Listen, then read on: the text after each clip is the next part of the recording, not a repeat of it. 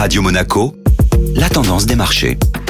La tendance des marchés avec Société Générale Private Banking. Bonjour Florence Fate. Bonjour Benjamin. L'indice boursier parisien a clôturé la séance dans le vert. Tout à fait Benjamin. Le CAC 40 s'est repris hier après deux jours consécutifs de baisse et a clôturé à plus 0,24% boosté par la réunion de la Banque Centrale Européenne. Christine Lagarde a maintenu sa politique monétaire inchangée mais a choisi de ralentir le rythme de ses achats sans toutefois les stopper, ce qui a rassuré le marché. La présidente de la BCE a salué la reprise économique et les perspectives d'inflation contenues à ce stade. Les économistes de la Banque centrale ont revu à la hausse la prévision de croissance 2021 de 4,6 à 5%. Les investisseurs se tournent donc maintenant vers la réunion du Conseil des gouverneurs de décembre pour juger des décisions à venir. Et du côté des États-Unis? Les nouvelles inscriptions au chômage ont atteint un nouveau plus bas depuis le début de la crise, attestant du dynamisme de l'économie américaine. Une nouvelle rafraîchissante qui devrait ravir les investisseurs. Florence Fate, merci.